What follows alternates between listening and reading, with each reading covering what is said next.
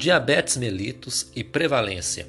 Pessoas adultas acima dos 40 anos são mais acometidas por diabetes tipo 2, que pode vir acompanhado de obesidade, hipertensão arterial sistêmica, dislipidemia e disfunção endotelial.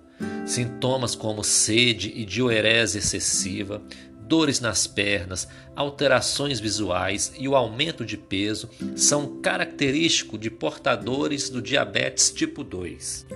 O diabetes é uma doença de ordem mundial que frequentemente acomete os adultos, sendo que para o ano 2000 a estimativa foi de 171 milhões de novos casos. Calcula-se que esse número alcance aproximadamente 360 milhões até 2030, a população urbana mais afetada por essa patologia deve dobrar em países em desenvolvimento entre 2000 e 2030.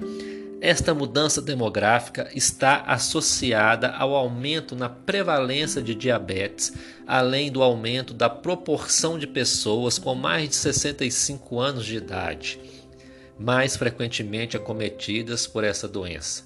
No Brasil, acredita-se que esse número alcance 11,3 milhões de pessoas.